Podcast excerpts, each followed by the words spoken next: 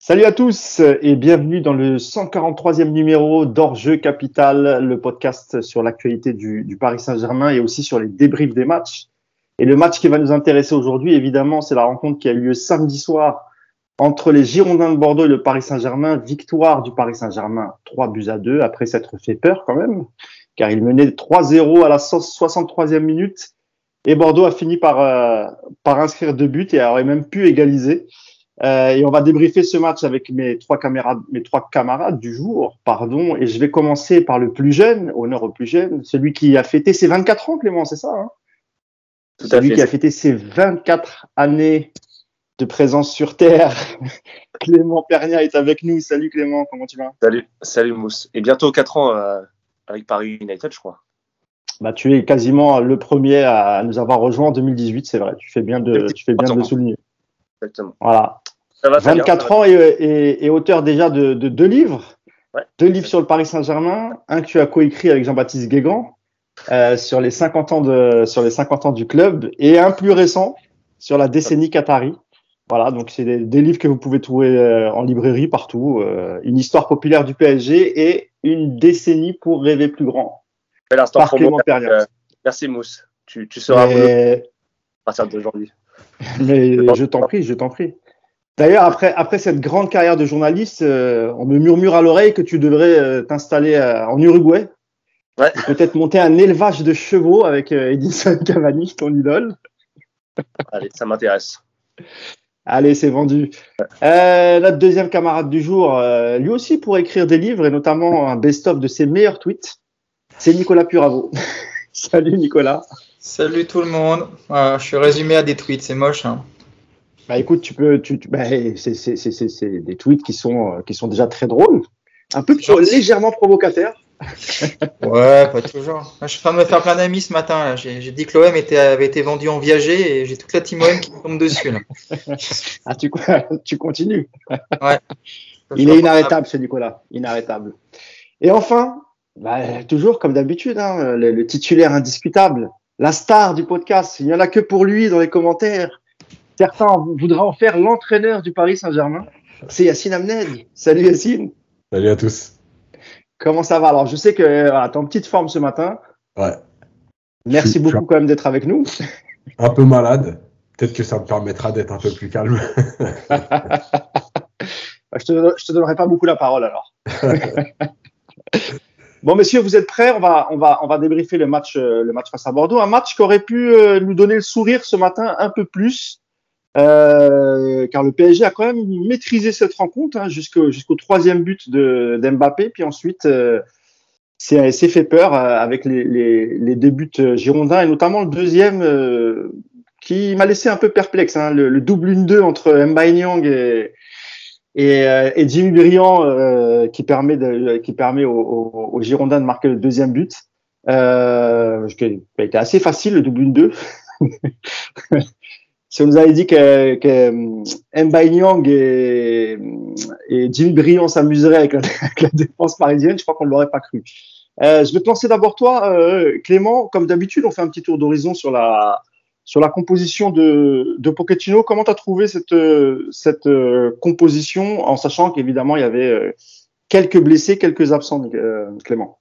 Voilà, bah, tu as, dit beaucoup de choses. des blessés, je crois que j'avais noté deux absents au moins deux absents majeurs par ligne. Bah, derrière, il y a toujours Ramos, Kimpembe. En milieu, tu as Verratti, Paredes qui n'était pas là. Devant, Di Maria, Messi. Entre l'enchaînement des matchs, euh, la rotation, les mecs qui ont déjà la tête à la sélection, tout ça, ça devient compliqué de faire, euh, de faire un 11. Malgré tout, il a réussi à en faire un. Euh, c'est toujours pareil, on peut parler du 11. c'est 11 mecs sur un terrain. Ce qui compte, c'est l'animation, comment, tu, comment tu mets ça en œuvre, dans quel système. on remarque que depuis 2-3 depuis deux, matchs, il a quand même pris le pli de mettre Viginaldum un peu plus haut, dans un registre un peu plus haut. Tiens, comme par hasard, il est décisif. C'est bizarre. Bah, deux buts à Leipzig, euh, une passe décisive euh, à Bordeaux. Donc, euh, il tient peut-être un truc, c'est plutôt intéressant. Pour le reste, euh, Marquinhos, bah, il n'avait pas trop le choix, parce que Diallo a le Covid, Kimpembe blessé.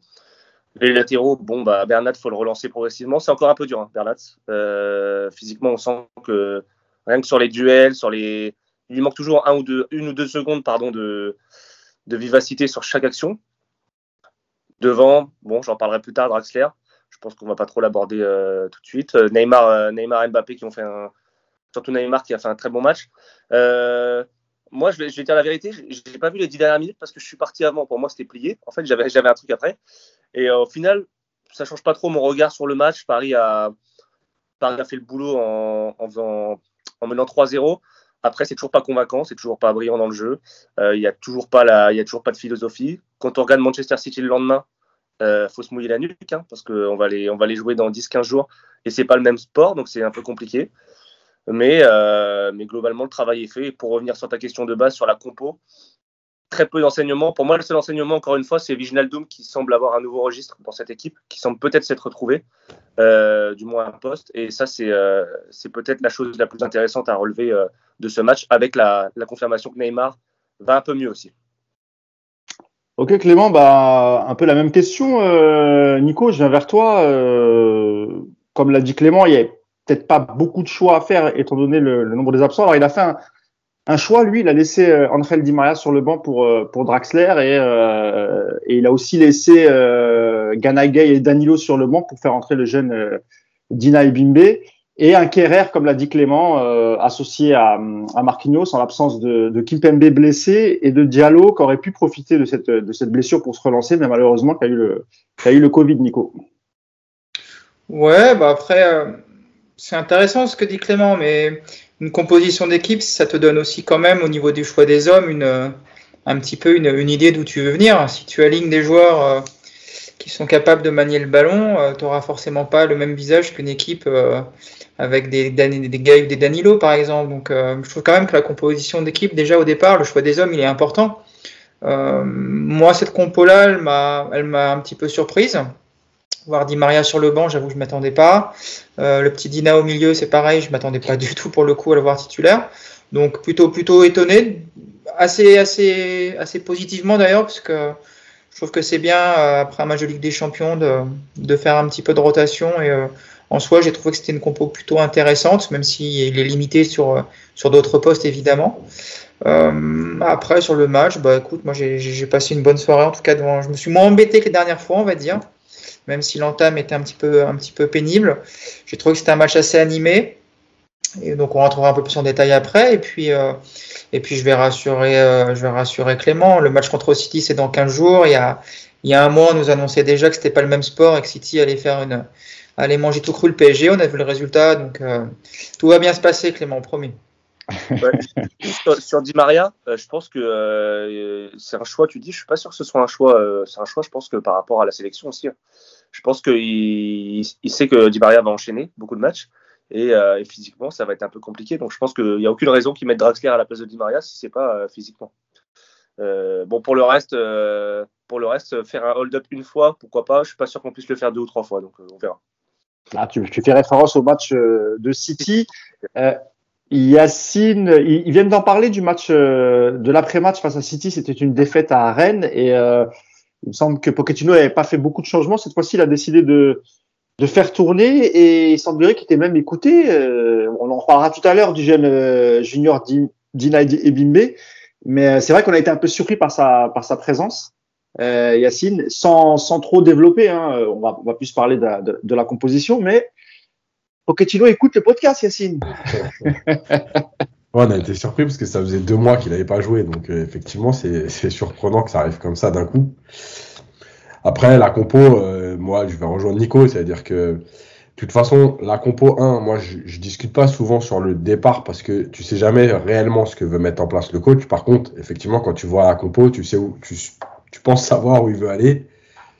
Moins tu as de joueurs de ballon au milieu, moins tu, enfin, plus tu te dis euh, que ça va être une équipe pour, d'abord bien défendre, etc voilà, après, tu as, un premier, ouais, allez, un quart d'heure, 20 minutes, euh, quand même pas terrible, où Bordeaux, euh, alors, ils sont pas forcément très dangereux, parce que c'est quand même très faible, mais, euh, mais ils posent des problèmes, parce que Paris rentre pas dans son match, parce que Paris est pas en place, parce que ça défend pas en avançant, parce que voilà.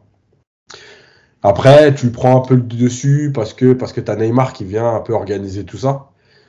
Et, et, voilà, après, tu es plutôt efficace dans la première période.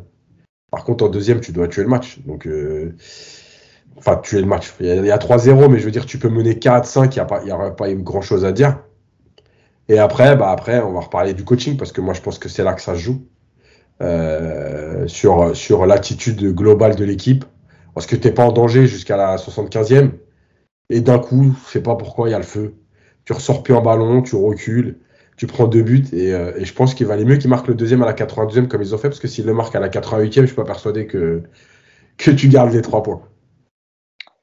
Eh ben, on va rentrer dans le vif du sujet avec le, match en lui-même. Et, et, cette première heure, euh, Clément, où le PSG mène 3-0 à la 63e minute, euh, une, une, première mi-temps, après, peut-être pas 20 minutes, je dirais peut-être plus 10-15 minutes un peu difficile en entrée de match, Clément, où les Bordelais ont, mis un petit peu d'intensité.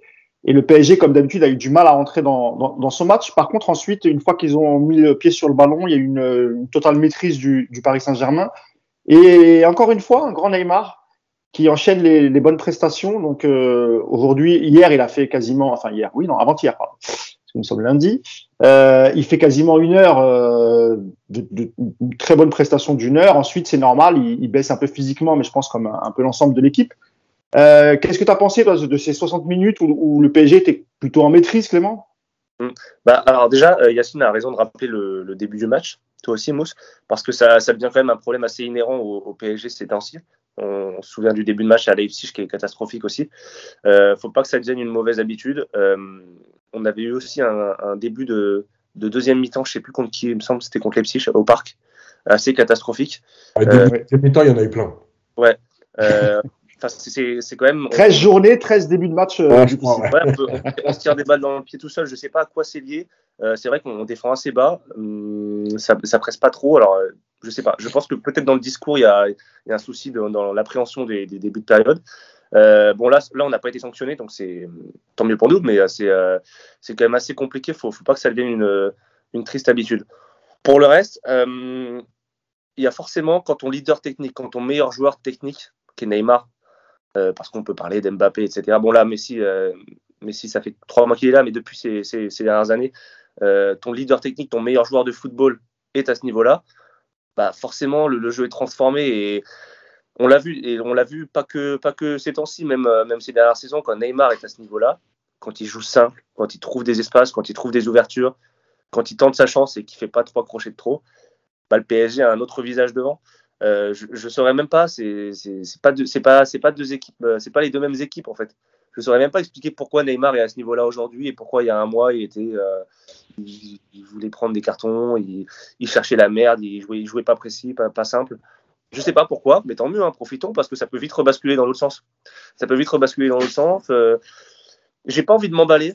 On a trop, euh, on a trop vécu de, de, moments galères avec Neymar où il se blesse, où il a un pépin, où, où il a un problème personnel pour que euh, pour pouvoir s'emballer et dire que ça va rester comme ça longtemps. Mais tant mieux, profitons. Moi, j'adore ce joueur, j'adore ce joueur quand il est comme ça. J'adore, euh, j'adore voir ce Neymar. Pour moi, c'est de loin notre meilleur joueur de football.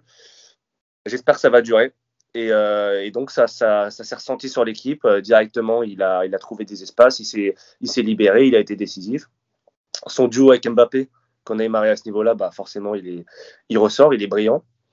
Euh, et ça a permis à l'équipe de, faire la différence. Et je pense qu'après ça s'est enchaîné. Le reste a suivi. Je pense que si Neymar n'avait pas été à ce niveau, on aurait pu revivre un match galère. Parce que pour le coup derrière, ça n'a pas non plus été flamboyant. Hein. Le reste de l'équipe n'a pas non plus été. Euh, on reviendra sur Draxler. Euh, Bon, Herrera était à son niveau. Euh, euh, Viginaldo, mais un peu mieux, mais rien de, flamboyant à part la différence offensive qu'ont fait, Neymar et Mbappé. Donc, touchons du bois, espérons que ça reste à ce niveau-là. Euh, mais moi, je, je ne m'emballerai pas pour autant. Ok, Clément, très bien. Euh, Nico, pareil, hein, tu, as dit tout à l'heure, on, discutait avant l'enregistrement du, podcast que tu, avais trouvé plutôt l'ensemble du match plutôt plaisant tu t'étais pas trop ennuyé pour une fois. Euh, pareil, Neymar aussi, comme l'a dit Clément, j'en arrête aussi sur Neymar, Nico, plutôt une bonne heure, un bon match. Il monte en puissance, l'ami Neymar, et il a été très utile notamment pour ressortir des ballons. Il n'a pas hésité à, à, à, redescendre aussi pour pour pour chercher les ballons. Qu'est-ce que tu as pensé de sa de, de sa prestation, Nicolas? Et puis tu peux aussi parler de la première heure en général, hein, pas, pas de souci. C'est gentil, Mousse. Euh... Je t'en prie. la... Neymar, il est, il est mieux, c'est sûr. Déjà, depuis, depuis le match contre Lille, on, on retrouve un Neymar euh, un peu plus juste dans ses choix. On sent qu'il est mieux physiquement. Il est plus décisif également. Tout ça, ça on sent qu'il y a une vraie montée en puissance et, c'est une bonne chose. Après, on va, comme dit Clément, on va pas s'enflammer d'abord sur le PSG et encore moins sur Neymar. Euh, ce qu'il fait là, ça devrait être un standard. Voilà, on devrait avoir un Neymar. Euh, c'est une base, voilà, c'est le service minimum pour lui ce qu'il fait sur un match comme ça. Quand il joue, comme le dit bien Clément, quand il joue simple, quand il est, euh, quand il décroche, quand il essaie d'orienter le jeu, quand il n'essaye pas d'aller provoquer sans cesse, on voit que ça fluidifie toute l'équipe et, euh, euh, il fait vraiment un bon match avec en plus deux buts en prime, donc tu peux difficilement critiquer sur ce genre de prestation, mais il y a beaucoup de gens qui disent ça y est, ça va retourner ses vestes sur Neymar, et on va voir, on va rigoler, mais en fait c'est les critiques que, qu'on, peut émettre sur lui, je pense qu'elles seront justifiées. Parce qu'encore une fois, la prestation de Neymar à Bordeaux, moi je je veux pas voir des matchs euh, avec moins de choses que ça parce que c'est un strict minimum. Il fait pas un match euh, monstrueux en plus. Hein. Euh, il est juste à un niveau au-dessus des autres parce que c'est un joueur d'exception et que on attend de lui d'avoir ce genre de prestations sur six mois dans les gros matchs. Voilà, moi je qui, me montre ce genre de prestations euh, jusqu'à la fin de la saison. Et puis, je serai le premier à, à faire amende honorable sur, sur les critiques que j'ai pu émettre sur lui. Après, sur l'équipe de manière un peu plus globale, euh, c'est vrai quand on oublie cette entame de match, on va dire une vingtaine de minutes, où les joueurs sont clairement à l'arrêt, il n'y a, pas d'intensité, et, euh, et, tu te fais rentrer dedans normalement par une équipe qui court, tout simplement. Alors, Bordeaux n'est pas très brillant, donc du coup c'est pas dangereux, mais euh, tu te mets en difficulté quand même malgré tout. Et puis le, dernier quart d'heure où, euh, où, il y a une perte totale du, du, fil du match et on fait, on recule, on fait n'importe quoi. J'ai trouvé qu'entre les deux, c'était pas si mal que ça. Euh, bon, c'est loin d'être parfait évidemment, hein, notamment le jeu sur les côtés inexistant, mais euh, voilà, j'ai revu quelques combinaisons, j'ai vu des, j'ai vu des replacements intéressants, j'ai vu des joueurs qui se projetaient un petit peu, j'ai retrouvé un peu de vie dans cette équipe et c'est pour ça que je te disais que j'avais passé un match plutôt sympa. Voilà. J'ai vu une équipe vivante au moins qui, qui, dégageait quelque chose. Il y a beaucoup, beaucoup de travail, c'est évident, mais, euh, mais je trouve que c'est un des meilleurs matchs en championnat de la saison. C'est un peu dramatique de dire ça, mais euh, à part le match contre Clermont qui avait été un peu assez abouti au niveau collectif, j'ai quasiment l'impression que c'est le meilleur match collectif du PSG depuis le début de saison en championnat. Donc, euh, donc euh, déjà, bah, j'espère que c'est le cas et que tout le monde a vu comme moi. Et puis, et puis bah, j'espère surtout que ça va que ça va être prometteur et que ça va appeler d'autres rencontres avec, avec du progrès dans tous les secteurs du jeu. Est-ce que tu es d'accord avec Nicolas Yacine sur le, sur le match où il explique que c'est peut-être la, la meilleure partie du, du, du PSG depuis le, le, début de saison et notamment collectivement? Ce qu'on a pu d'ailleurs voir euh, sur au, au, moins sur le but de c'est le deuxième sur le deuxième but qui est magnifique. Ça vient de, du côté gauche, Bernat qui sert Neymar et puis ensuite Neymar qui fait un, un une deux, une magnifique remise, la, une petite talonnade d'Mbappé pour le but. Euh, ça laisse quelques espoirs, Yacine. Nous qui avons été quand même très très durs avec euh, avec l'ami Neymar. Non, sur Neymar, oui, mais après sur Neymar, on en a parlé la semaine dernière, donc euh, voilà, on va, on va, on va dire que euh, c'est dans la continuité. Oui, il est mieux. Oui, on voit plus ses yeux. C'est donc, je suis désolé pour les défenseurs absolus de l'histoire de, de, il n'avait pas du point en trop, mais on voit ses yeux, donc je pense que malgré tout, c'est un signe. voilà. Après, effectivement, quand il est simple comme ça, il y, a deux, choses. En fait, on a déjà vu le Neymar qui descend plus bas pour organiser, notamment quand il n'y a pas Verratti, parce que les ballons ont plus de mal à arriver. Euh, mais dans ces moments-là, il avait tendance à garder le ballon. Là, il vient organiser et enfin, il redescend pour toucher des ballons, mais pas pour lui-même. Il redescend pour organiser, pour donner de la fluidité, de la continuité au jeu. Donc, évidemment que c'est pas pareil. Et je rejoins Nico. Euh, oui, c'est le Neymar qu'on devrait voir en fait de base. Alors que ça, ça devrait être son plus mauvais match entre guillemets. Euh, voilà, mais après, euh, c'est comme ça. C'est très bien qu'il monte en puissance, c'est très bien qu'il soit mieux.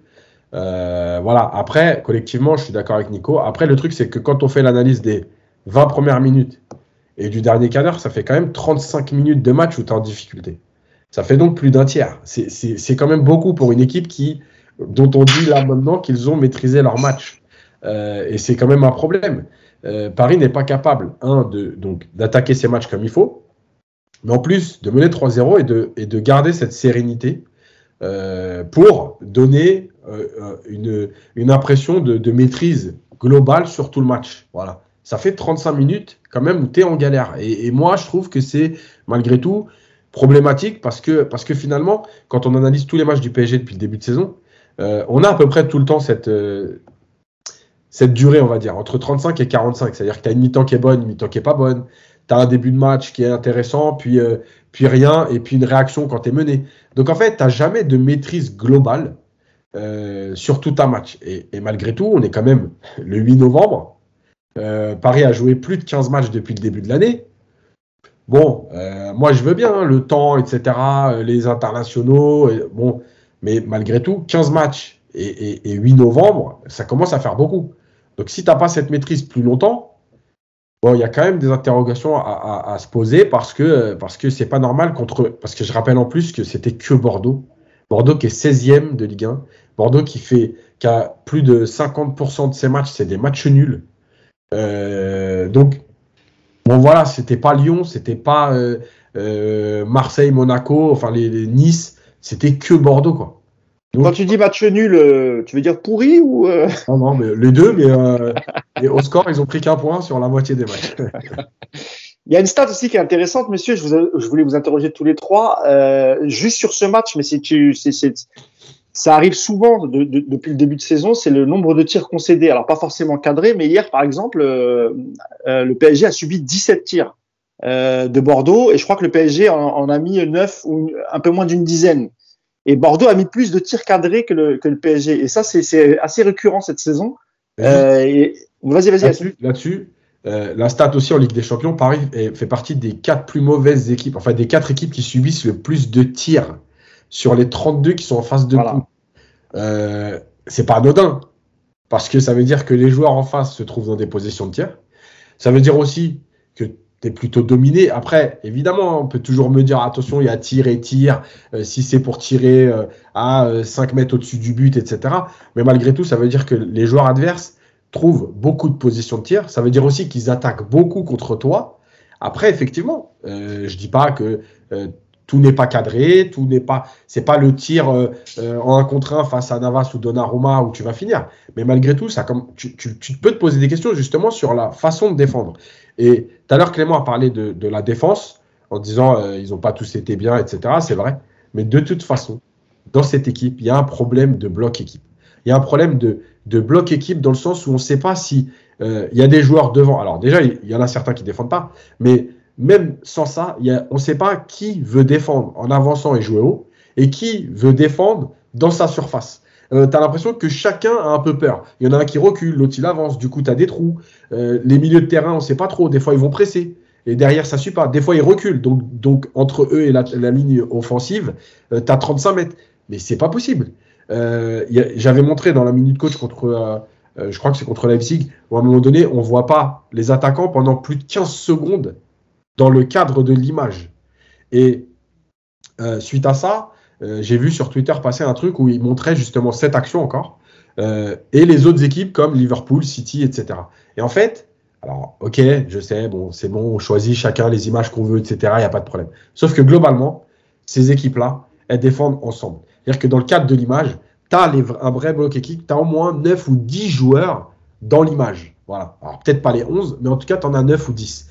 Et je trouve que ça, c'est vraiment significatif de ce que propose le PSG euh, défensivement surtout, euh, à savoir qui veut faire quoi. Et moi, je rejoins, j'avais, j'en avais parlé euh, quand j'avais parlé de l'équipe de France au Club des 5. en fait, pour moi, le PSG ressemble beaucoup à l'équipe de France dans cette idée de jeu de différence individuelle, mais dans cette idée de jeu où tu as l'impression qu'il y a une, différence de compréhension entre ceux qui disent nous on veut jouer moi, j'en avais parlé en équipe de France pour Pogba, etc., qui disent nous, on veut aller jouer au foot, Benzema et compagnie.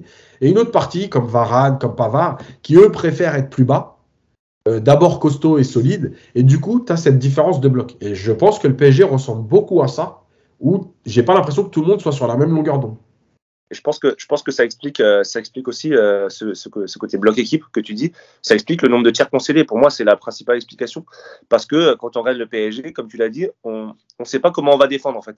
On ne sait pas comment cette équipe va défendre. Il y a des Clément, est-ce que je peux, est-ce que je te laisse rebondir là-dessus, mais est-ce que aussi c'est pas dû à, au manque de stabilité de la défense? C'est jamais la même défense, c'est jamais les mêmes milieux. Et c'est jamais le même gardien. Est-ce que, est-ce que ça peut avoir un lien de cause à effet, ça? Moi, je pense pas. Je pense qu'on a quasiment joué tous nos matchs avec Marquinhos Kimpembe. Euh, en milieu, vu que Verratti est là à deux mois dans la saison et Paredes, on l'a pas vu depuis, depuis euh, je ne sais pas combien de temps. Euh, au final, on a souvent vu les mêmes, les, les, mêmes ah non. Bah, ah non, je suis désolé, bah, Marquinhos Kimpembe et Gay Herrera, on les a souvent vus quand même en milieu de terrain. Oui, mais là, je te parle, je te parle principalement de la ligne de défense où, au début de saison, c'est Diallo qui joue à gauche avant l'arrivée de Nuno Mendes. Ensuite, tu as Nuno Mendes, tu as un petit peu retour de Bernat.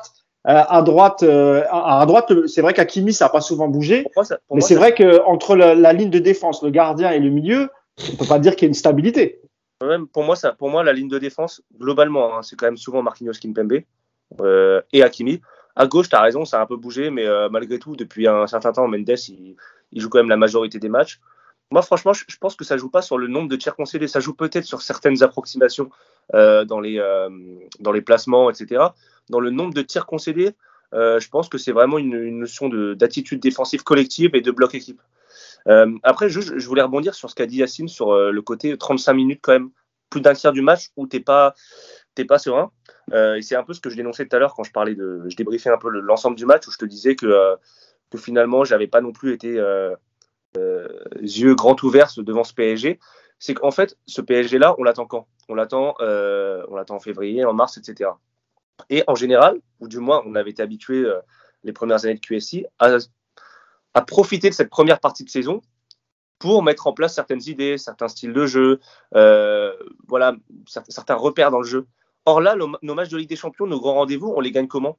On les gagne soit en exploit individuel, soit en euh, comment on peut appeler ça, solidarité, euh, euh, combativité. On se souvient du match au parc contre City où vraiment c'est à l'agnac et au combat qu'on gagne, qu'on gagne ce match. Franchement, le match, le match contre le Psych, le premier, on peut dire la même chose. Et au final, Bayern la saison dernière aussi. Ouais, ouais Bayern, exactement, c'est la même chose. Et au final, on ne profite pas de cette première partie de saison euh, des matchs contre Bordeaux, contre euh, tous les, les, adversaires de Ligue 1 pour mettre en place certaines idées. J'ai l'impression qu'en fait, on perd du temps là. On perd du temps où on gagne nos rencontres. Euh, bon, là on, là, on domine globalement, on mène 3-0, mais on gagne, on gagne nos rencontres un peu à l'arrache, un peu sur des exploits individuels. On gagne euh, contre Lyon à la dernière minute, contre Angers, pareil, etc. Et en fait, on perd du temps et on n'arrive pas à mettre en place des idées alors que nos adversaires européens, parce que c'est ça, hein, c'est eux nos vrais adversaires, c'est pas Lyon, c'est pas Marseille, c'est pas machin. Et ben eux, quand on les regarde jouer, et ça y est, c'est parti, la mécanique est enclenchée, etc. Nous, on perd du temps et c'est ça, moi, qui me dérange beaucoup. Euh, alors, il y, a eu du mieux, hein, Nico a raison, on a vu, on a vu deux, trois trucs intéressants contre, contre Bordeaux, Neymar va mieux, etc. Mais on n'a pas de philosophie. Et moi, j'ai peur que quand on se retrouve, quand on va se retrouver en Ligue des Champions, et ben on retombe dans ce côté combativité, guerrier, solidarité pour devoir aller chercher nos qualifs et nos victoires. Parce que euh, parce qu'on a trop de temps fait, parce qu'on, comme le dit Yacine, on joue avec plus d'un tiers du match en subissant, en, euh, en étant assez fébrile. Et moi, c'est ça que je déplore le plus, c'est que Pochettino, plus les journées passent, et il n'y a toujours pas de, il y a toujours pas de fond de jeu, il y a toujours pas d'idée. Moi, ça me dérange beaucoup ça. Je fais une, une, petite passe à Nico, qui a été euh, très patient, qui a attendu sagement son tour après les longues tirades de Yacine et Clément. J'ai essayé de faire un petit peu plus court quand même. Hein. Non, mais j'ai fait comme Draxler, toi, j'étais invisible. Tu t'es endormi. C'est ça. Il euh, y a, y a, Nico, pareil, hein, sur, la, sur, sur, les nombres de tirs subis, sur le nombre de buts aussi euh, pris par le PSG en ce début de saison. Est-ce que c'est problématique? Est-ce que c'est inquiétant? Euh, et, et, pourquoi Et pour toi, pardon, d'où ça vient? Oui, c'est problématique, quelle que soit ta saison, quelle que soit ton équipe, euh, concéder autant de tirs, c'est évidemment un problème qu'il faut régler, c'est pas possible. Euh, je pense que euh, Clément et Yacine ont tous les deux raison quelque part. Déjà, la première chose, à mon avis, et je parle sous contrôle du coach qui est avec nous, mais c'est difficile de faire travailler un bloc équipe avec une formation qui change. Je crois qu'on en a 98 ou 99 formations différentes consécutives. Ah, bah je n'avais pas totalement tort. Non, non mais voilà, encore une fois, moi je suis pas entraîneur, je ne gère pas des gamins ou des plus grands, donc euh, j'ai une petite expérience sur le terrain, mais pas du tout de coach. Mais c'est évident que travailler un bloc équipe, travailler des placements, des courses défensives, euh, des compensations, euh, ça demande quand même un minimum d'automatisme également. Et que quand tu changes tout le temps, tout le temps, tout le temps ton équipe, je, je pense que c'est quand même aussi quelque part un frein. Ça n'explique pas tout, mais c'est quand même quelque chose. Et après, au-delà de ça, moi je pense que malgré tout, l'explication elle est euh, beaucoup plus euh, simpliste que tout ça. C'est que le PSG est une équipe qui défend à 7. Voilà, point. Il n'y a pas besoin de chercher plus loin. Euh, demain, tu prends Liverpool et tu retires euh, les trois de devant dans toutes les phases défensives, je suis pas sûr que Liverpool soit solide défensivement. Euh, tu, demandes à tous les attaquants du Bayern de plus défendre ou à ceux de City et on verra si ce sont des équipes aussi solides. Je, pense que le problème du PSG il est juste là. Enfin, pas que juste là, mais le principal problème il est là. Euh, quand tu attaques avec trois joueurs, comme on le voit souvent, c'est difficile. Mais quand tu défends à 7, bah, ça l'est encore plus. Et le jour où le PSG, comme par hasard, rend des, clean sheets ou fait des gros matchs défensifs, c'est sur un match comme par exemple City, où tu as une, une, implication qui va au-delà de ce que l'on voit d'habitude et qui permet de, compenser et tu n'as pas ces déséquilibres défensifs. Pour moi, il, est juste là. Après, je termine juste avec une petite parenthèse sur ce que dit Clément sur l'absence d'identité de jeu du PSG qui est inquiétante. Alors, plus que l'identité, moi je pense que c'est de, on voit pas trop où le PSG veut aller. Ça, c'est inquiétant. Voilà, on a l'impression que c'est une équipe qui navigue à vue. Après, ne pas avoir une identité forte dans le jeu, euh, je suis pas sûr que ce soit si pénalisant que ça, parce que les équipes avec une forte identité de jeu qui ont brillé euh, ces dernières années sur le plan international ou sur le plan de la Ligue des Champions, il n'y en a pas tant que ça. Euh, des Espagnes 2010-2012, ça sort pas tout le temps. Et regarde, euh, la France de 2018, championne du monde, elle n'a pas une, elle a pas une culture de jeu extraordinaire. Voilà, c'est juste, euh, elle a une idée claire, c'est-à-dire un gros bloc, et puis devant, on compte sur deux trois exploits. Et à l'arrivée, ça gagne. Voilà. Donc je suis pas sûr que le, le dogmatisme soit aujourd'hui la, la, meilleure solution pour tout rafler. Et par rapport à ça, je suis pas inquiet plus que ça en tout cas. Ok, merci Nico. Je voulais juste qu'on un, mot sur euh, sur Ander Herrera avant qu'on parle de vos coups de cœur et coups de gueule. Euh, qui, a, joué plus bas que, que d'habitude euh, Yacine euh, face à, face à Bordeaux, qui délivre d'ailleurs une super passe qui amène au but de, Mbappé, la, super passe en profondeur pour euh, pour Vainaldoum. Qu'est-ce que vous avez pensé du match d'Herrera après ses petits soucis euh, extra sportifs Hier, il était samedi soir, il était titulaire. Euh, il a fait plutôt une bonne prestation, Yacine? Pourquoi tu rigoles? Ah, C'est ces soucis extrasportifs qui te font rire, c'est ça? Oh non, même pas. C'est que euh, je pense que le, moi, je reviens toujours sur ce que je dis. Herrera, alors, il est quand même capable de donner des très bons ballons et on l'a vu sous, on l'a vu régulièrement. Après, pour moi, c'est trop peu dans la durée d'un match. Euh, alors effectivement, il donne le ballon à Vainaldoum, euh, ça fait but, l'action euh, est plutôt bien jouée, etc. Et t'envoies Wijnaldum euh, au, au, duel. Donc, ça marque les esprits. Moi, je vous dis, Herrera, il faut le suivre 90 minutes. C'est un, truc de fou. C'est-à-dire que le nombre de passes où il tente rien, c'est hallucinant. Le nombre de fois où il commande les autres et lui, il se place mal, c'est hallucinant. Voilà. Maintenant, en fait, nous, on en est réduit à être content qu'un joueur soit un bon soldat, qui soit là euh, 9 matchs sur 10 euh, parce qu'il il a été absent à cause de ses problèmes, mais c'est pas des blessures. Parce qu'il a été blessé la première année, il a pratiquement pas joué. Donc là, il est plus blessé. Euh, voilà, on est content d'avoir des soldats. Ok, pourquoi pas, moi je veux bien, mais il y a, y a, trop de lacunes dans son jeu, dans le jeu vers l'avant, etc. Et, et, et, ce qui m'énerve le plus, vraiment, c'est qu'à la limite, si, euh, si il était vraiment pas capable de le faire, tu vois, tu te fais une raison, tu te dis de toute façon le mec il est limité, bah, il va mettre des tacles, il va courir et puis voilà. Mais en fait le truc c'est que Rappelez-vous l'année dernière, par exemple, à Metz, où c'est lui qui lance Mbappé, euh, hier, où il lance Vainaldoum, enfin samedi. Donc, il est capable de le faire. Moi, ce que je me demande, c'est pourquoi il ne le fait pas plus souvent. Et franchement, moi, j'ai plein de séquences. Euh, alors évidemment, je peux pas les mettre parce que sinon, c'est plus des minutes coach, c'est des, des, des journées qu'il va y avoir. Mais mais en fait, il y a plein de situations où il pourrait jouer vers l'avant. Et je ne comprends pas pourquoi il ne le fait pas plus souvent. Est-ce qu'il a peur de perdre le ballon? Est-ce qu'il y a des consignes qui mettent une pression en disant surtout pas perdre le ballon et donc les mecs ne prennent pas de risques et, et, et, euh, et, quand on va parler du coaching, il faudra parler des consignes. Parce que je pense que les consignes, elles ont un réel impact sur ce qui est en train de se passer avec ce PSG. Nico? Sur Herrera Tu veux dire un mot sur Herrera ouais, si tu veux. Non, c'est un joueur de devoir, mais c'est un petit. Je trouve qu'Herrera, c'est le genre de milieu de terrain qui symbolise parfaitement le PSG actuel, à savoir que c'est un joueur qui techniquement n'est pas honteux en soi. Voilà, il a, enfin pour le coup même, je pense qu'il a même une, une, plutôt une bonne technique. Après, c'est euh, c'est le genre de joueur qui qui te permettent pas de, de casser beaucoup de lignes, d'avancer avec le ballon. C'est pas un joueur qui percute énormément. Euh, il est difficilement euh, critiquable sur son investissement sur le terrain. C'est euh, quelqu'un qui qui compte pas ses efforts, mais euh, mais c'est un peu ce profil de milieu au PSG qui qui t'apporte pas la, la plus-value dont tu as besoin. Et euh, quand on dit que le jeu du PSG aujourd'hui se, se résume au seul Verratti quand il est présent, euh, euh, bah voilà, Herrera c'est un petit peu le symbole de ça. C'est que c'est un joueur capable de, de quelques coups d'éclat sur des passes, mais comme le dit Yacine, c'est déjà un, c'est trop peu, trop peu souvent.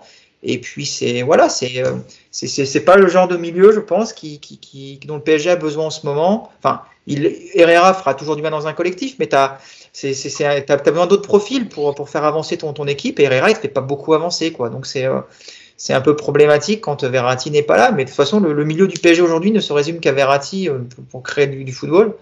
Et euh, voilà, c'est un des gros problèmes du PSG. Et ça, pour le coup, Pochettino, malheureusement, on peut lui faire plein de critiques, mais là-dessus, euh, on peut difficilement lui, lui, lui reprocher de ne pas avoir de joueur d'un profil plus, euh, plus technique, plus, plus, euh, plus créateur. En tout cas, Herrera rentre pas là-dedans. Moi, j'aime bien malgré tout ce joueur. Hein. Je trouve que c'est un, comme le dit, un Clément, bon Clément, j'ai vu ta moustache frétiller je t'entendais écouter les critiques de Nico et Yacine sur ton ami Herrera. Je sais que tu aimes beaucoup ce joueur. on dirait que tu n'es pas trop d'accord avec, avec mes deux camarades. Bah, euh, en fait, j'ai rigolé parce qu'il m'a fait rire, Nico, avec son, expression c'est un joueur de devoir. Ça veut dire beaucoup quand même.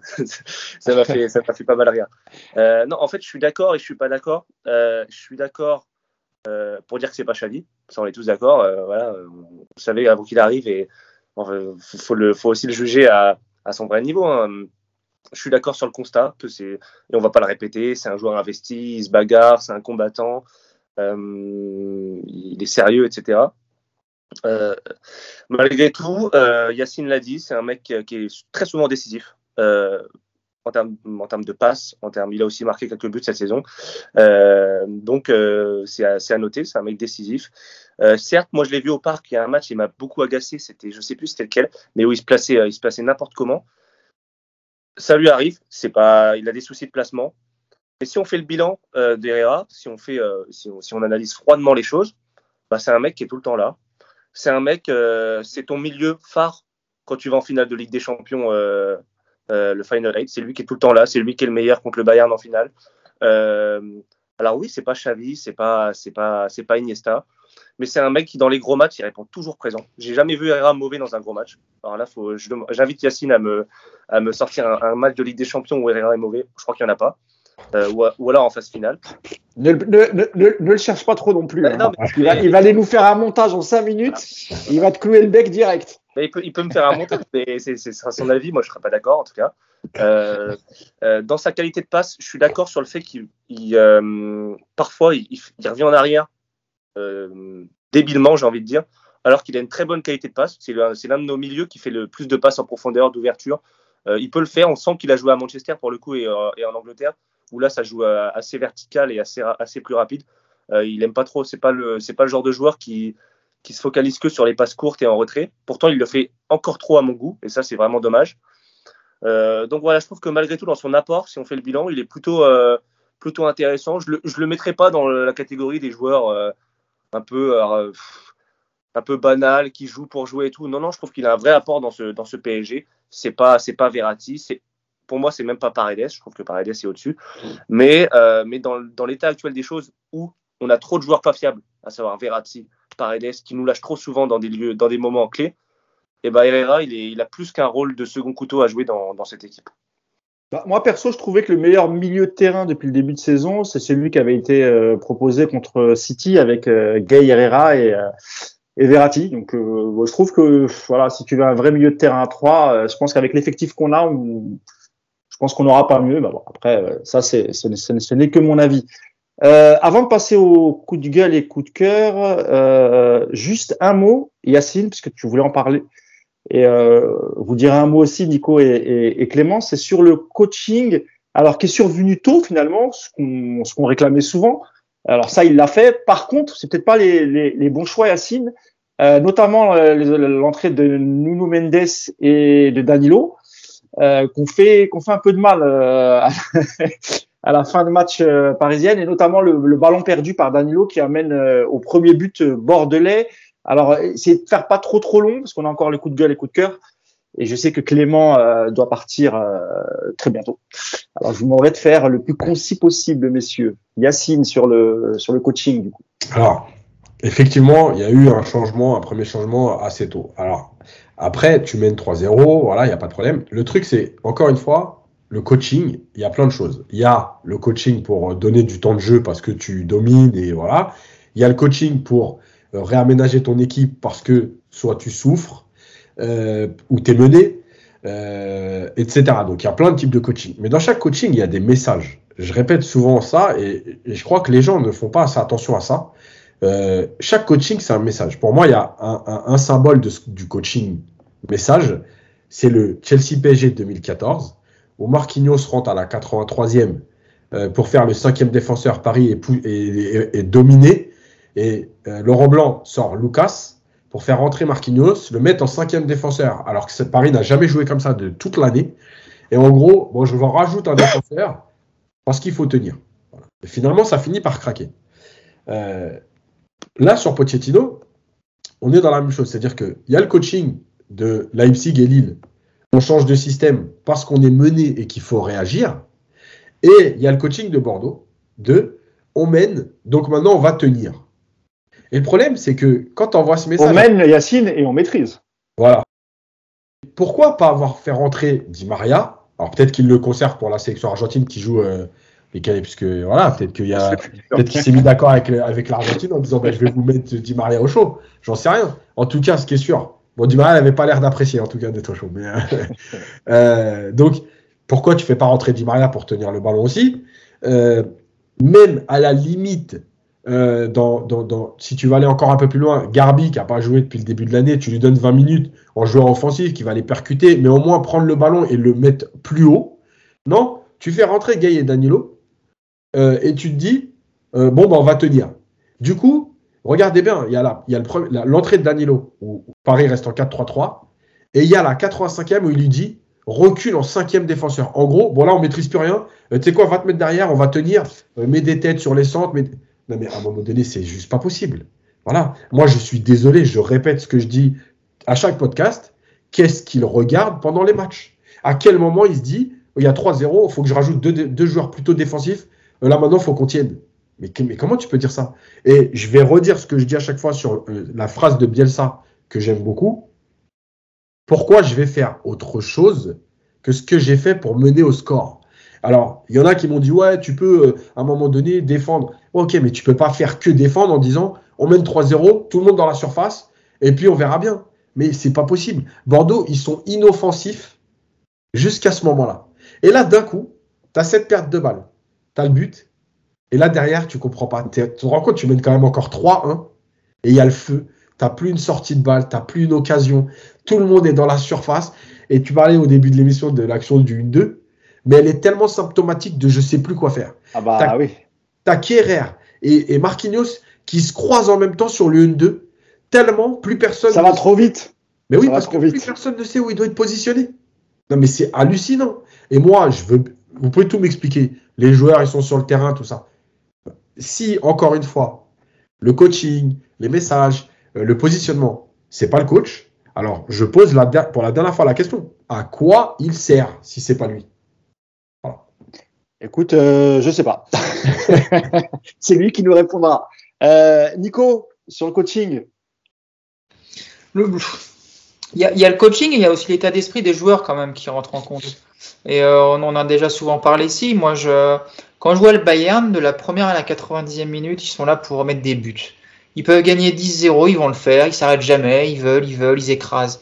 Et à l'arrivée, c'est des équipes en fait qui te qui lâchent jamais rien, qui, qui, qui, qui t'étouffe du début à la fin, qui à aucun moment te laisse une chance de respirer, de recroire en quoi que ce soit, et puis qui la force du Bayern c'est d'attaquer, donc ils attaquent, ils font pas autre chose. Euh, le PSG, c'est un de ses gros problèmes. À 3-0, euh, alors oui, le, coaching de Pochettino. Euh, sûr quand tu fais rentrer Danilo et Gay en même temps, tu envoies un message assez clair. Mais tu as aussi, euh, je trouve, dans, le comportement des joueurs, quelque chose qui n'est pas bon. Parce qu'à 3-0, le match il est plié, donc on se dit, bon, bah c'est bon, on n'a plus qu'à on a une petite, petite demi-heure à gérer. Maintenant, c'est bon, on lève le pied, il n'y a plus besoin de, se fatiguer. Et on en revient à cette équipe de feignasses qui veut pas se faire mal, qui, euh, a fait le boulot jusqu'à l'heure de jeu et puis qui se, qui se dit bah, on a une demi-heure de repos, ça c'est cool parce que avant de partir en, avion pour aller jouer avec les sélections, bah, au moins on va pas se crever plus. Donc je crois que c'est aussi un état d'esprit. Tout, tout sur le coaching de Pochettino, pour le coup, c'est ce serait, enfin, c'est pas juste à mon avis. Même si effectivement ce, coaching-là, il est, il est dramatique parce que tu sors. Bon, le, Dina et, et, Bimbe est un petit peu blessé visiblement quand il sort, donc bon, pourquoi pas. Draxler, c'est vrai que quand tu vois le match de Draxler, le faire sortir à ce moment-là, c'est pas en, soi euh, une, une, hérésie, mais, euh, mais tu fais rentrer deux joueurs au profil ultra défensif qui en plus sont. Euh, alors les deux en plus ils font une entrée catastrophique aussi bien l'un que l'autre. Gay dans le placement, il est jamais où il faut. Puis Danilo, lui, dès que, dès que le ballon arrive dans ses pieds, on a l'impression. C'est il y a un jeu, c'est il doit te repasser une espèce de bombe, tu sais, et puis avec un chronomètre. Et puis quand tu l'as au moment où si ça explose, tu as perdu. Et lui, en fait, dès, dès, qu'il y a le ballon qui arrive dans ses pieds, on dirait que c'est ça qu'il y a. Il entend une minuterie, ça, ça, le met en panique, il sait plus quoi faire. Quoi. Donc, euh, donc ouais, c'est un problème de rentrer des joueurs comme ça. Mais, mais voilà, c'est aussi le profil des milieux du PSG. As, quand tu as des milieux qui sont pas capables de garder le ballon, bah forcément, bah, tu, tu le ressens moins bien, tu, ton bloc recule, et puis tu te retrouves un petit peu euh, sur le reculoir et en difficulté contre une équipe comme Bordeaux qui, euh, qui a pour le coup en plus à 3-0, ils y croient plus du tout les Bordelais, ça qui est le plus dramatique. Quoi. Elle est morte l'équipe. Et si tu continues d'attaquer, tu peux gagner. Euh, c'est un match où tu dois gagner 5-6-0. Sauf que tu n'attaques plus et puis tu leur dis bon bah voilà, nous on a fait le boulot, maintenant on vous laisse 20 minutes, faites ce que vous pouvez. Donc oui, Pochettino est mauvais dans ses coachings hier, enfin samedi soir, mais l'attitude des joueurs, encore une fois, elle est, elle est aussi problématique, je trouve. Juste sur Di Maria, sur Di Maria peut-être. rapide, Yassina. Ouais, non, non. Rapide, rapide. Peut-être aussi que Pochettino ne le fait pas rentrer parce que justement, euh, Di Maria a l'air semble faire la gueule et que peut-être il se dit, euh, en gros, t'acceptes pas euh, ton sort, peut-être je te fais pas rentrer. Hein. Tu vois, il y a ça aussi. C'est-à-dire que peut-être que le choix, parce que tu sais, des fois, le coach, il te met sur le banc une fois. Voilà, peut-être qu'il a mal pris le fait que Di Maria fasse la gueule. Je dis pas, tu vois, c'est pas que non plus lui. voilà, peut-être c'est aussi un message qu'il a envie d'envoyer. En gros, je peux aussi faire mes choix et vous n'allez pas me faire chier tout le temps. Quoi. ah oui. Clément, euh, un mot sur le coaching et ça nous permettra aussi d'enchaîner sur le sur les sur le, les coups de gueule, coups de cœur. Toi, c'est un coup de gueule et c'est sur Draxler et Draxler était titulaire hier et, il est resté assez longtemps sur le sur le terrain malgré malgré une activité proche du néant. Euh, Clément, sur le coaching, et on enchaîne après sur ton coup de gueule sur, euh, sur Draxler. Bah, sur le coaching, euh, franchement, le PSG a relancé combien d'équipes ces dernières années sur un match? Je pense qu'il y en a eu vraiment, mais un paquet, c'est hallucinant. Et donc oui, je pense que c'est les deux, c'est les joueurs à la fois et le coaching. Je me demande si c'est même pas philosophique en fait, en mode en mode euh, Yacine parlait de, euh, du Bayern qui veut marquer jusqu'à la 90e minute. Bah, nous, c'est peut-être pas ce qu'on veut faire, c'est tout. Hein. Peut-être que, dans l'idée de jeu. Ah bah ça, on l'avait remarqué, oui. non, mais c'est peut-être euh, c'est peut-être pas dans notre volonté, dans notre mentalité de, de, comme ça, c'est tout. C'est juste c'est comme ça, c'est en nous et et il y a peut-être un, truc qui joue aussi. J'y ai pensé. Je sais pas, faudrait retrouver les, un peu les, les, scénarios comme ça du côté de Tottenham quand il était entraîneur. Mais le fait que Pochettino ait été défenseur central, euh, je me demande si ça joue pas aussi sur, le, sur son appréhension des fins de match comme ça, quand tu commences à reculer un peu, euh, à justement avoir tendance à vouloir renforcer le secteur défensif parce que tu subis. Peut-être que, peut-être que si tu avais eu un ancien attaquant sur le terrain, je sais pas, ça, joue peut-être. Faudrait voir. Faudrait... Fernandez. Hein. voilà, faudrait retrouver des. Euh, ouais. ouais, Fernandez. Ouais, Et Ricardo? Ouais. C'est ça. Mais non, mais en vrai, ça, ça joue peut-être. Hein, ça joue peut-être. Donc, euh, à, voir, euh, à voir de ce côté-là. Euh, pour revenir sur mon coup de gueule, c'est pas que sur Bordeaux PSG en fait. C'est pas que sur Bordeaux PSG. Mais là, franchement, on va peut-être falloir arrêter la mascarade un jour, quelque part. Je sais pas, hein, peut-être qu'il y en a ça. juste, juste, Clément, je rappelle, hein, ton coup de gueule, c'est Draxler. Hmm. Sur le match d'hier, mais aussi sur, le, sur son entame de, de, de, saison, lui qui avait aussi une carte à jouer avec les, les blessures, les, les, les, les, joueurs qui vont en sélection internationale, notamment Di Maria, euh, mais qui ne saisit jamais sa chance, euh, Clément, et, et, et, on a même l'impression euh, qu'il a baissé les bras, et, et, les contenus de ses matchs, c'est de, de plus en plus criant. Euh, il y, a, y, a, très peu d'activité, très peu d'idées, très peu de mouvements. On a l'impression que c'est un, un, un, joueur en fin de carrière, alors qu'il a même pas encore 30 ans, euh, Clément. Le pire dans tout ça, moi je vais te raconter l'histoire du début c'est que moi, je l'ai défendu corps et âme, Draxler, quand il est arrivé au PSG. c'est pour ça que je me sens trahi en fait. C'est que les premières saisons où il où euh, c'était la deuxième saison d'Unai Emery ou la première, je sais plus, euh, où il était il commençait. Il arrive à l'hiver 2017, il me semble, hein, donc janvier 2017. Hein, donc c'est la première saison d'Unai Emery. Voilà, à un moment donné, il a, il a une période de creux un peu après le, après la remontada, je crois, ou après la période comme ça. Et, euh, et moi, je le défends euh, parce qu'il est beaucoup critiqué à l'époque. Je me souviens quand on faisait même euh, des, des, des, articles, etc. Je le défendais, je disais que c'était un formidable joueur de foot que son profil euh, de passeur, de vision de jeu et de son, son jeu assez simple mais précis euh, faisait du bien au PSG. Et en fait, et en fait ce mec-là, il a complètement baissé les bras à l'arrivée de, de, Neymar, de Mbappé et des superstars où il s'est retrouvé remplaçant. C'est une descente lente aux enfers. Et, et en fait, c'est même pas. Parce que c'est un beau joueur de foot, Draxler. On est tous d'accord pour le dire que souvent, quand il a le ballon dans les pieds, il, fait, rarement de la merde en fait. Certes, il joue assez simple et tout, mais c'est plutôt un joueur qui est, élégant. Mais en fait, c'est dans l'attitude. Il n'est pas combatif. On est, enfin, j'aimerais bien le voir moi en Angleterre, ce mec-là. En Angleterre, je pense que ce serait, dramatique. Ce serait dramatique. Je, pense qu'il serait, serait numéro 3 dans la hiérarchie des mecs. Tellement, euh, tellement l'intensité est nécessaire pour, pour jouer au haut niveau. C'est un gars, il n'a pas envie. Il est quand, quand tu es remplaçant au PSG ou dans un des plus grands clubs européens, quand tu joues, parce que lui, il a eu sa chance. Il a eu sa chance sous Tourelle où il l'instaure à un moment donné dans un 5-3-2, dans un 5-2-3, où il est en milieu de terrain avec Verratti, il me semble. Euh, après, il a eu sa Mais, chance. Même avec Emery, Clément. Emery l'avait aussi placé en, en, milieu relayeur. L'année dernière, il a eu sa chance qu'on a eu une tripotée de blessés où il, où il, a joué certains grands matchs. Je ne sais plus exactement lesquels il a joué, mais il a joué en Ligue des Champions. Euh, je me rappelle d'ailleurs, il fait une belle entrée à Barcelone.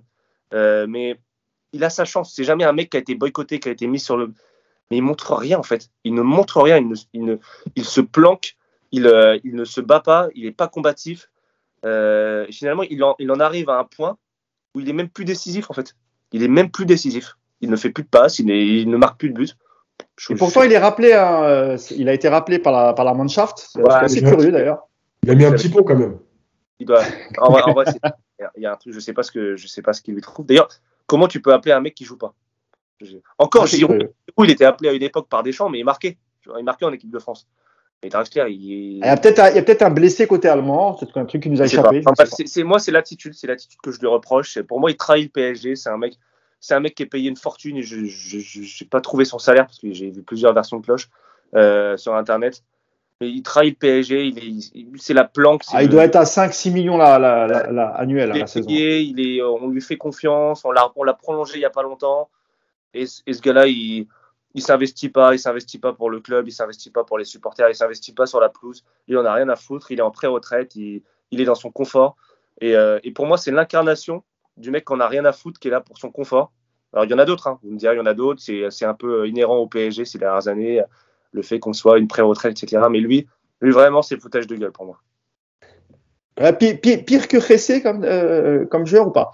Ou il n'y a pas pire que Ressé, Clément? Il n'y a pas pire que Ressé, mais euh, tu vois, tu compares, tu, tu, compares, tu le compares à Ressé déjà, donc ça veut dire beaucoup. Ah bah oui Je le compare avec le bas, le, le, le bas du panier, quoi, tu vois. Euh, Nico, tu veux, tu, tu, veux réagir? Tu veux dire un mot sur, euh, sur Draxler ou tu veux qu'on passe directement à, à, ton coup de gueule? Non, non, je vais, je, vais, je vais mettre ma pierre à l'édifice, t'inquiète pas. Ah, moi, j'aime bien aussi ce joueur.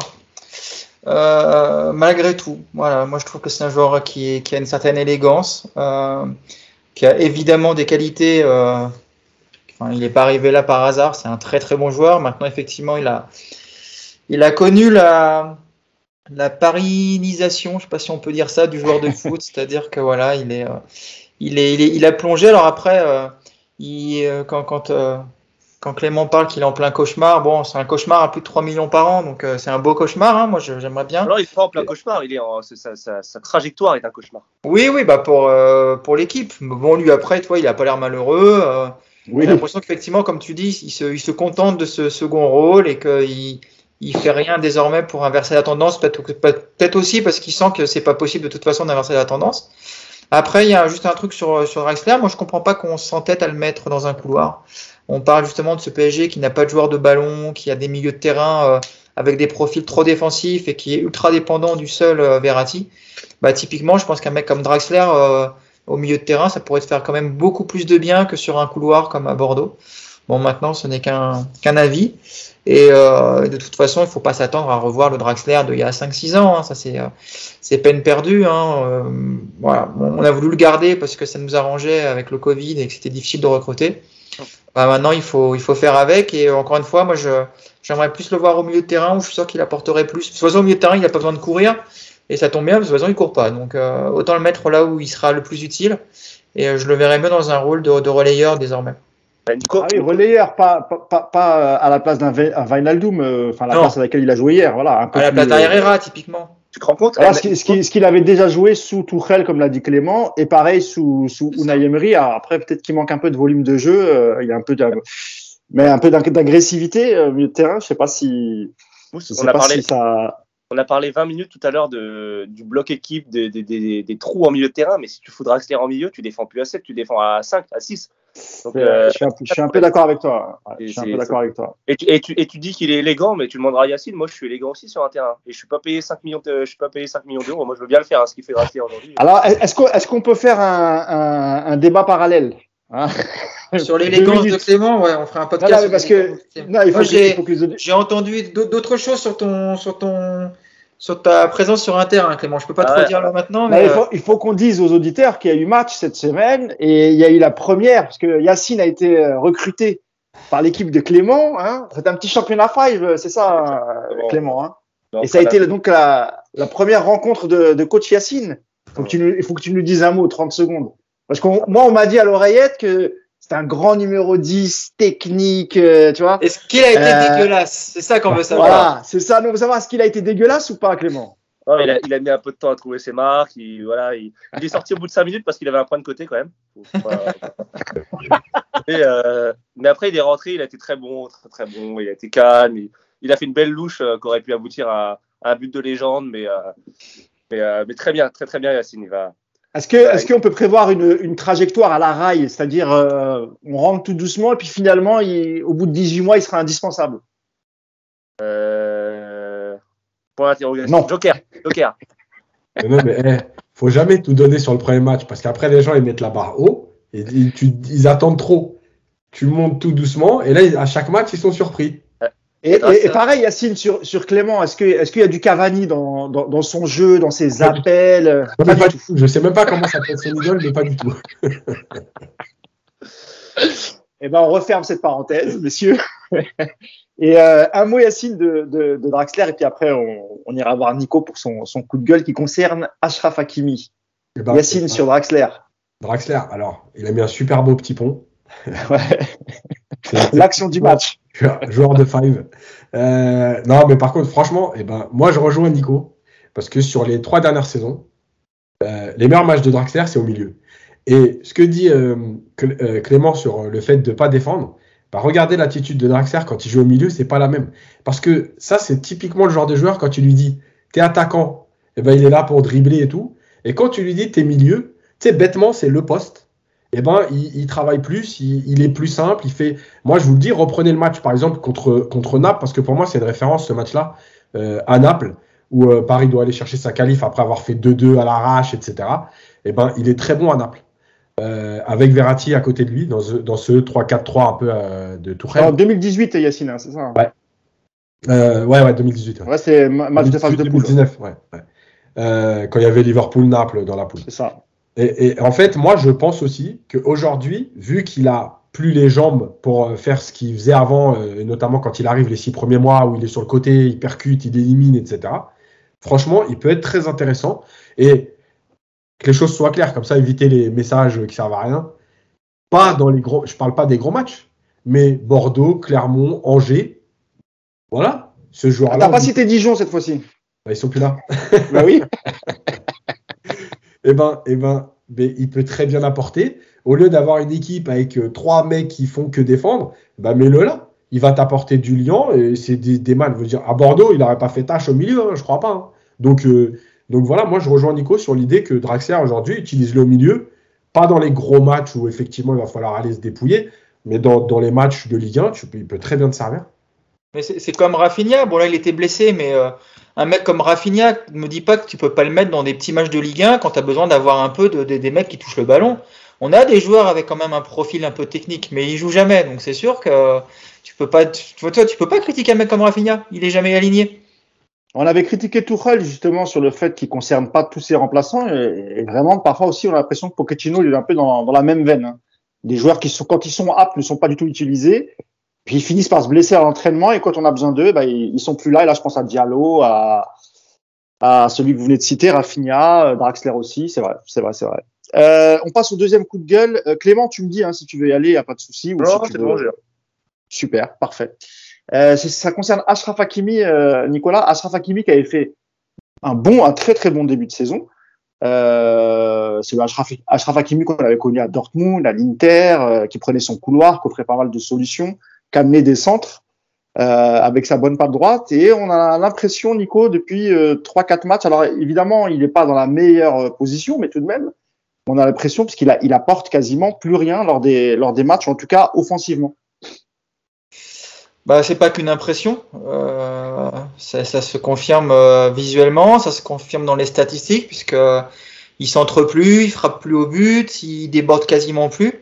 Alors, on parle souvent de son placement, de son habitude à jouer à, dans, un, dans un système à, à 3 derrière et que à 4 c'est plus compliqué pour lui. Maintenant, ça reste un, un latéral droit et donc euh, j'ai du mal à croire que le schéma tactique soit la seule explication à, à cette baisse d'activité. Euh, est-ce qu'il y a des consignes pour pas monter? Je ne sais pas. Mais quand vous regardez sa hitmap euh, du match contre Bordeaux, c'est effrayant parce qu'en fait, euh, on se rend compte que désormais, il touche une écrasante majorité de ballons dans son camp et que bah il se projette plus. Donc c'est pas trop un coup de gueule contre lui en soi, c'est plutôt un coup de gueule contre son utilisation. Euh, voilà, on a, on s'est tous félicités d'avoir recruté un, un, latéral droit qui était enfin euh, dans le top 3 mondial, si ce n'est même pas plus. Et aujourd'hui, on est en train de, de le sous-exploiter match après match. Et j'ai l'impression que lui-même est en train de perdre, alors je ne sais pas si c'est de la confiance, mais en tout cas, en, en termes de plaisir, c'est évident qu'il s'éclate beaucoup moins. Et euh, voilà, je trouve ça vraiment très très dommage parce que si c'était pour avoir un, un, latéral droit qui ne fait que défendre et qui n'apporte plus rien offensivement, bah on avait déjà Kerrer et Dagba, donc il n'y avait vraiment pas besoin d'aller recruter un joueur à 60 millions d'euros. Donc j'espère que ce n'est que passager, qu'on va vite retrouver le, le, Hakimi du début de saison. Mais c'est vrai que là, depuis euh, bah, le mois, mois d'octobre, j'ai trouvé que c'était une, ça a été pour, en tout cas à titre personnel, une de mes très très grosses déceptions de, de ce que j'ai vu du PSG depuis, euh, depuis 4-5 matchs maintenant. Clément, c'était un poste important, le poste de latéral droit au, PSG, notamment face aux grosses équipes euh, en Ligue des Champions, parce qu'en Ligue 1, on arrive toujours à, quand même se, débrouiller entre, entre et Dagba, même si c'était pas flamboyant. Mais, comme l'a dit pardon euh, Nicolas, euh, on a recruté cette année un, top latéral droit, mais malheureusement, plus les matchs passent, et plus on a l'impression qu'il qu régresse. Moi, je pense que, alors, je sais pas, je, serais moins, moins catastrophique enfin, je serais moins dans le catastrophisme que, que Nico. Euh, bon, je pense qu'il a, est clairement, il a clairement baissé de, baissé d'un temps euh, ces, dernières semaines. Euh, ça peut arriver, déjà, ça peut arriver. C'est aussi à l'image de l'équipe. Forcément, euh, quand, quand l'équipe est un peu, un peu moins bonne, bah, lui est moins bon aussi. Je pense que malgré tout, il serait plus à l'aise dans, dans un autre système. Euh, clairement plus à l'aise. Euh, il aurait beaucoup plus de champs libres pour attaquer et pour faire ce qu'il sait faire, c'est-à-dire être euh, décisif offensivement et enchaîner les courses. on pense évidemment au système à 3, 3 centraux. Bon, a priori, c'est pas pas ce qu'a décidé Pochettino pour le moment, donc bon, ça, ça serait l'idéal. Je pense qu'à gauche, c'est la même chose d'ailleurs. Je pense que et Bendes et Bernat seraient, plus à l'aise dans ce système-là. Et dernière chose, mais j'ai oublié ce que je voulais dire. Mais j'avais un troisième point à dire sur, sur Hakimi. Euh, j'ai oublié, ça va revenir. Est-ce que ça avait un lien avec Cavani ou pas? Non, pas aucun rapport. Bon, eh ben, écoute, si ça te revient, tu, tu, tu me fais ouais. signe.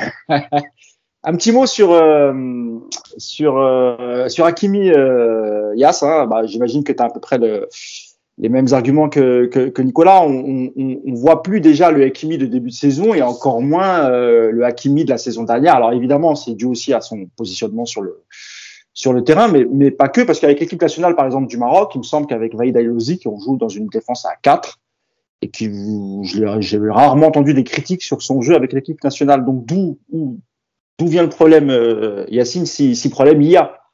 Bah, évidemment, moi je vais dire à Nico, déjà le mot plaisir, je crois que c'est un gros mot, donc on va éviter de l'utiliser. Euh, mais je suis tout à fait d'accord avec lui. On voit dans son expression qu'il prend pas de plaisir. Parce qu'il est bridé. Sa hitmap, elle te montre qu'il est bridé. Là où il touche le ballon, c'est euh, entre son camp et la ligne médiane. Euh, c'est pas là où on veut le voir. Mais ça s'explique par plein de choses. Un, on a expliqué depuis le début que les trois de devant ont plutôt défendent pas ou on les consigne de pas défendre. Donc, si tu envoies ton latéral dédoublé avec ton joueur de côté, que ce soit Draxler, Di Maria ou qui tu veux à ce moment-là, ou Messi, et que les trois de devant ne défendent pas déjà, donc à 4 comme ça, ben, tu vas avoir un trou sur le côté. Donc évidemment que les consignes, elles sont obli c'est obligé qu'il y a des consignes. Maintenant, si c'est pour utiliser Hakimi comme ça, moi j'ai un message à Pochettino, mais rappelez Talalel Karkouri. Voilà. ah oui. Mettez-moi stopper à droite et arrêtez de vous acheter des joueurs à 60 millions qui ont des qualités offensives à qui tu dis, ligne médiane, et tu prends un coup d'électricité. Ah, mais ça va deux minutes, quoi. Donc, moi, je pense que de toute façon, si tu, en fait, il y a juste un truc sur le système. Oui, il serait mieux en 3-5-2. Maintenant, si vraiment tu veux rester à 4, je l'avais dit en début de saison, cette équipe a des profils pour jouer très haut. Marquinhos, il aime défendre en avançant. Les latéraux, ils jouent haut.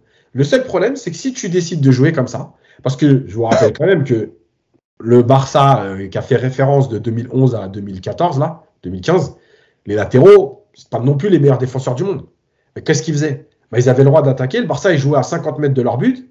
Et il y avait un contre-pressing pour éviter l'équipe adverse de trouver des passes. Maintenant, effectivement, tu peux jouer comme ça. Mais s'il n'y a pas de contre-pressing, tu vas te retrouver en galère. Et c'est pour ça que je, répète ce que j'ai dit au début. Cette équipe, elle est aujourd'hui composée de joueurs qui ne euh, parlent pas le même football. Voilà. Il y a des joueurs qui sont faits pour jouer plus bas, comme Danilo, etc. Il y a des joueurs qui sont faits pour jouer très haut du contre-pressing. Il y a des joueurs qui sont faits pour jouer en contre, comme Mbappé, quand il y a des joueurs qui sont faits pour avoir le ballon. Voilà, il y a un problème de, d'homogénéité, en fait. Tu n'as pas les bons profils pour créer quelque chose. Et comme en plus, j'ai l'impression que le coach, il est résigné en se disant, de toute façon, je mets les joueurs, il se passera ce qui se passera. voilà.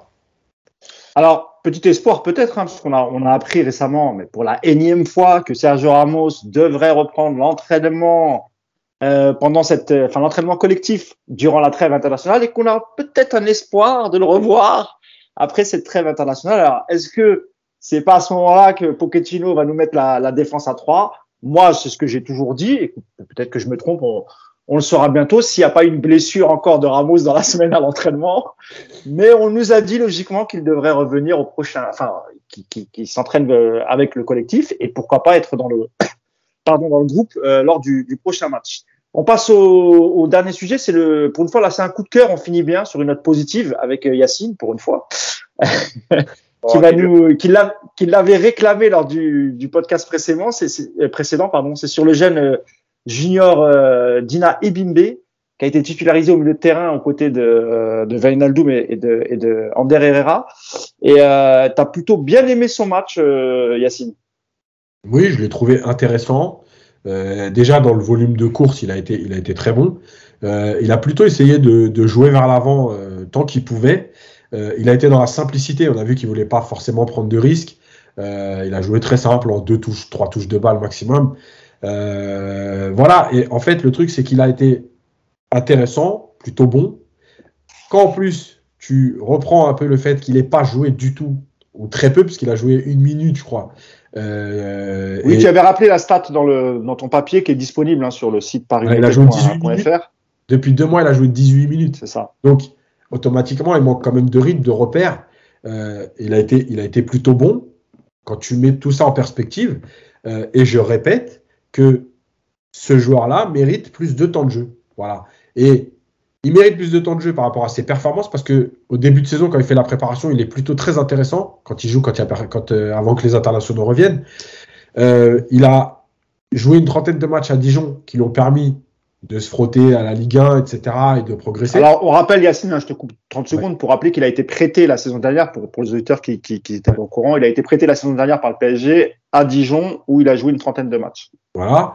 Donc, euh, il a fait la préparation. Quand il a joué, il a été plutôt intéressant. Le premier match contre, euh, je crois c'est Strasbourg qui joue, euh, il, est, il, est, aussi bon. Voilà, c'est un joueur qui mérite du temps de jeu. Le problème, c'est que maintenant, qu'est-ce qui va se passer? On en est quand même à environ l'équivalent de deux matchs là. Euh, sur trois mois, on va arriver à quatre mois, je lui donne très peu de chances de rejouer euh, d'ici décembre. Euh, donc il aura fait trois ou quatre matchs. Qu'est-ce qu'on fait en janvier? On le prête encore une fois. Je rappelle qu'il est formé au club, donc dans la liste Ligue des Champions, il a un rôle important. Si c'est pour le garder juste pour ça et ne plus le faire jouer, il va perdre un an parce que les entraînements, c'est bien t'entraîner avec Neymar et compagnie, mais à un moment donné, c'est les matchs qui te, qui te, font, qui te font passer des, des caps. Euh, Qu'est-ce que tu fais? Quel message t'envoies aux autres? Puisque aujourd'hui, on a renvoyé euh, Michu et, et Simons euh, en, en, U19. Quel message tu leur envoies? En gros, de toute façon, vous serez euh, dans la liste parce que vous nous apportez le quota en Ligue des Champions, mais en vérité, vous jouerez pas de l'année. Voilà, c'est tout ça. Et moi, je veux bien qu'on m'explique que les jeunes, les jeunes, les jeunes, mais à un moment donné, moi, je vois des matchs sur les 3-4 matchs qu'a fait Dina Bimbe cette année. Moi, je suis désolé. Si je fais mon équipe, je ne le vois pas inférieur à Danilo. Euh, alors, je le vois inférieur au gay des six derniers mois, mais pas au gay des trois derniers matchs. Euh, donc voilà, il doit faire partie de la rotation. Il est dans le groupe, il doit, il doit avoir du temps de jeu. Voilà. Clément, je te vois hocher, euh, opiner du chef. Tu as l'air d'être d'accord avec, euh, avec Yacine. Ouais, complètement d'accord. Moi, euh, je l'avais vu au parc contre Strasbourg. Euh, euh, je l'avais trouvé super intéressant. Déjà, il se cache pas, c'est hyper intéressant, mais il, il se planque pas. Et ça, je, on en a eu des milieux qui se planquent au PSG. Euh, lui, pas du tout. Il a pas, il a pas froid aux yeux. Il a pas peur du ballon. Euh, on veut des noms, Clément. On veut des noms. Qui se cachait au PSG non, je, je ça, ça, ça, ça, suffit de, de, de, de, faire des énigmes. Hein. Je suis, je suis ami avec tous les anciens du PSG. Je ne citerai pas de nom. Mais euh, non, non, il a du volume, il a du volume et, et ça lui permet d'être d'être d'être bon dans tous les aspects du milieu de terrain, que ce soit que ce soit à la création ou à la récupération. Donc moi j'aime beaucoup. Je suis complètement d'accord sur le fait qu'il n'est rien à envier. Enfin. Si, parce que sur, la durée, il va, quand même falloir euh, confirmer. Donc, je peux pas non plus le mettre au niveau de Gay, par exemple. faut pas déconner. Mais, euh, en revanche, euh, il a tout à fait sa place dans la rotation. Et il n'y a aucune raison qu'il n'enchaîne pas. Alors là, ça va être à Pochettino de gérer son groupe et de, de bien gérer, entre guillemets, les égaux des uns et des autres. À savoir qu'il n'a pas non plus le même profil qu'un Danilo, hein, pour le coup. donc, voilà. Euh, mais moi, j'ai bien aimé, euh, voilà, surtout, surtout le fait qu'il se, qu se cache pas qu'il est présent dans le jeu qu'il a, voilà, il se contente pas de faire des passes à 2 mètres, mais euh, et voilà, il a, il, a, il a, de la personnalité pour son âge et ça, c'est euh, aussi un des éléments au-delà des, des, qualités footballistiques. Euh, quand, quand tu joues dans un club comme le PSG, tu es obligé d'avoir de la personnalité et de la présence et, et ça, lui, il l'a, donc euh, donc c'est plutôt encourageant pour la suite. Quoi. Bah Nico, pareil, hein, si tu veux réagir, ça sera le, mot de la fin. Je te laisse le mot de la fin, Nicolas, sur euh, le jeune Dina Bimbe. Est-ce que tu es d'accord avec euh, Yacine et, Clément? Est-ce que selon toi, il mériterait quand même un peu plus euh, dans la rotation? Oui, mais c'est pas le seul. C'est pas le seul. Et puis, euh, moi, ce que je, trouve intéressant quand on voit comme ça un jeune qui rentre, alors si on met de côté effectivement son absence de rythme, d'automatisme, et donc forcément, c'est des c'est des conditions difficiles de faire un match comme ça tous les deux mois ou trois mois. Donc euh, par rapport à ça, je trouve que sa performance est très intéressante. Euh, son activité, puis surtout moi ce que, ce que je vois quand un jeune rentre comme ça, c'est, euh, on en a parlé au début, c'est l'envie. Voilà, tu sens que le môme il a envie de jouer, tu sens qu'il a envie de cavaler, tu sens qu'il n'est pas en train de calculer ses efforts. Et c'est ce qui manque à cette équipe justement, c'est d'avoir des profils avec voilà des. On le dit tout le temps, c'est une équipe qui court pas, qui qui est très très avare d'efforts. Justement, ce genre de, de profil-là, ça, ça te fait du bien, je trouve. Et, euh, et je comprends pas qu'on ne voit pas de temps en temps des euh, le petit, euh, j'arriverai jamais à le prononcer correctement, mais euh, Bichabou, Bichabou, Bichabou. Oui. Bon allez, vous m'avez compris. Donc je comprends pas qu'on le jeune défenseur central de, de C'est ça, ans, jeune défenseur central. Alors évidemment que enfin c'est, et puis c'est pareil avec euh, avec Xavier Simon, avec Simons, pardon, avec, avec avec Michu, avec Garbi, ce sont des joueurs qui euh, ils sont là, euh, ils sont dans ton groupe, et il y a un moment où euh, ils peuvent forcément t'apporter quelque chose. Alors évidemment que l'idée c'est pas de dire que que le petit Ibimbe, il, va prendre la place à City d'un titulaire. Évidemment que ce c'est pas l'idée, mais tu as besoin aussi, je pense, dans une saison d'avoir déjà pour leur montrer qu'ils comptent et que ils sont pas déjà en train de, de, de regarder ce qu'ils vont faire l'an prochain, dans quel club ils vont devoir se barrer pour jouer, parce qu'à Paris c'est bouché. Donc déjà, tu as besoin de, leur montrer qu'ils existent. Et puis en plus, ça fait du bien des jeunes, puisque les voilà, encore une fois, ils, ils vont t'apporter autre chose. Euh, ils vont t'apporter ce, ce, côté un peu insouciant, ce côté, euh, ce côté envie, ce côté vitesse. Euh, et je crois que c'est voilà, le, le, PSG est une équipe de sénateurs. Je l'ai déjà dit plein de fois. C'est vraiment, voilà, on a des feignasses sur le terrain, on a des mecs qui veulent pas courir parce que ils pensent que seul le talent suffit. Quand tu mets des petits jeunes comme ça, tu vas pas bouleverser ta hiérarchie, mais au moins sur, sur des matchs ponctuels, tu vas donner un peu de vie à ton équipe. Et moi, c'est ce que j'ai aimé euh, à Bordeaux, c'est que voilà, j'ai vu une équipe qui avait un peu plus de vie. Et je, je pense que c'est pas complètement anodin que, que Epimbe soit sur, sur le terrain pendant ce match-là et que, et que justement ça contribue aussi à ça. Donc, euh, est-ce que Pochettino maintenant il est capable de les intégrer plus régulièrement? J'en doute fortement. Et c'est dommage, mais euh, quand tu as autant de joueurs sous ton, dans, ton groupe aussi, c'est je, je conçois que c'est difficile. Mais c'est un vrai problème pour le PSG de toute façon, cette sous-exploitation des jeunes. Et encore une fois, l'idée n'est pas de dire euh, c'est un Titi, il a été formé au PSG, il doit jouer, il doit. Non, c'est pas ça. C'est juste que tu ne peux pas te permettre d'avoir des mecs qui vont faire une ou deux apparitions dans la saison. Voilà, ils sont dans le groupe, ils ont signé des contrats. Si tu les as fait signer, comme le dit Yas, si c'est juste pour qu'ils soient dans le quota de la Ligue des Champions, c'est vraiment une sacrée attitude de merde, excusez-moi l'expression. Maintenant, si tu penses que ce sont des bons joueurs et qu'ils peuvent t'apporter quelque chose, bah, il faut peut-être leur montrer à eux et puis le, compter sur eux un petit peu plus souvent. Eh ben écoute, merci beaucoup euh, Nicolas pour cette euh, conclusion. Et je rappelle aussi qu'il y a des, des, grands clubs au même titre que le PSG qui ont des jeunes qui n'hésitent pas à les faire démarrer. Et je pense à des clubs comme Barcelone, comme euh, et comme le Bayern Munich, comme le Real Madrid. Donc voilà, il n'y a pas il a pas de raison que chez nous aussi on, on, on ne fasse pas démarrer les, les, jeunes. Merci encore messieurs de m'avoir accompagné ce matin pour le pour le débrief du match. Merci, merci beaucoup Clément. À très bientôt, amigo, avec ta super belle moustache, ça te va très bien. Euh, salut Nico, merci aussi. À bientôt. Yacine, à tout à l'heure, comme d'habitude. Et on salue Hugo, hein, qui c'est vrai qu'il alors parce que j'ai aussi des, des, des, messages.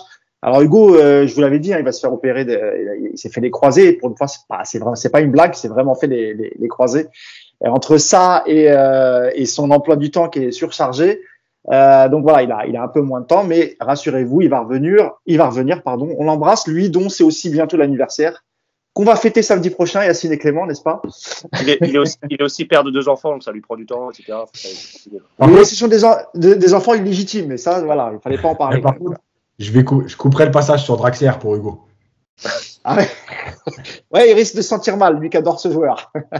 Merci encore, messieurs. Puis on se retrouve euh, sans doute la semaine prochaine. On parlera un peu d'équipe de France et, et, on fera sans doute un premier bilan euh, du PSG où euh, on a quasiment un tiers du championnat. On, on fera un premier bilan. Merci encore.